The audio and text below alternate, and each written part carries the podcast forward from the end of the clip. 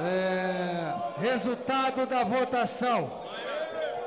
Votaram sim 367 senhoras e senhores deputados.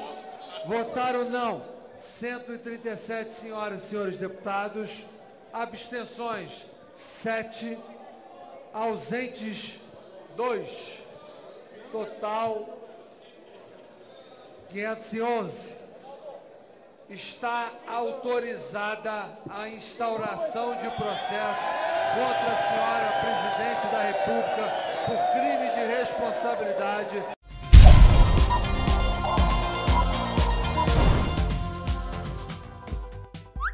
Um ano de impeachment, nada a celebrar. Um ano de golpe.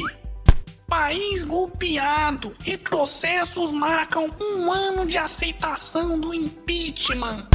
Golpe completa um ano com o país na lama. Calma, filha da puta. A cara de pau dessa petralhada não tem limite mesmo, né? Aliás, querem saber o que é que todos esses jornais aí têm em comum?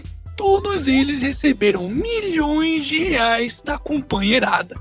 Só a Carta Capital, por exemplo, recebeu mais de 8 milhões de reais da Odebrecht, graças, claro, a um pedido bem particular do ex-presidente Luiz Inácio Lula da Silva. Bom, mas blogs sujos à parte, o fato é que hoje completa um ano do início do processo de impeachment de Dilma Rousseff. Ou seja, quando aquele circo, quer dizer, o plenário da Câmara aprovou por 367 votos a favor e 137 votos contra a continuação do processo de impeachment, que posteriormente foi encaminhado ao Senado. Mas apesar do show de horrores que foi aquela votação, o que, é que será que aconteceu com a economia brasileira, hein? Meu!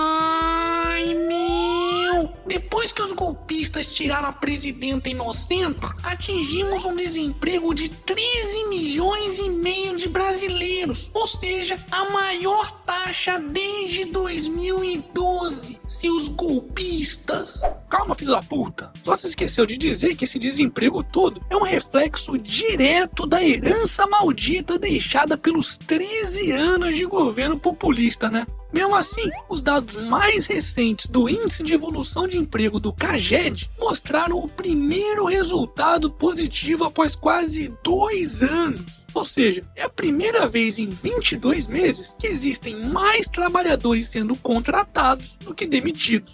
Ai!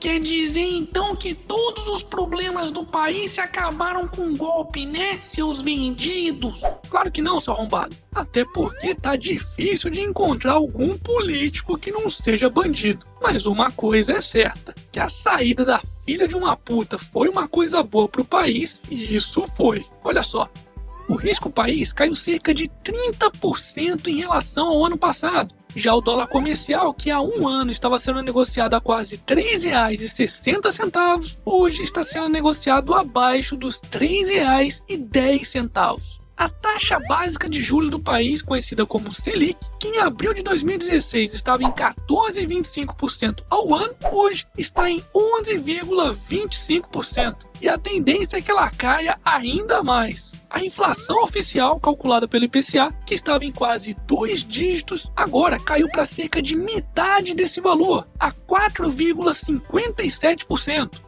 Ai, meu, mas e a dívida pública, hein? Fala da dívida pública, porra! Ô caralho, vai querer me alugar hoje de novo, é? Não fode, porra! A dívida pública realmente piorou, saindo de 2,81 trilhões de reais no ano passado para 3,13 trilhões de reais em fevereiro desse ano. Só que, diferentemente da petralhada que achava lindo ver o governo torrar o nosso dinheiro, temos que continuar pressionando esses putos para gastarem menos. Portanto, apesar da economia brasileira ainda estar uma merda e longe de realmente superarmos toda a herança maldita deixada por Lula, Dilma e sua quadrilha, algumas coisas estão melhorando. E se a Lava Jato continuar investigando e prendendo a bandidagem que domina a política brasileira, pode ser que o Brasil ainda tenha alguma saída. Hashtag esperança.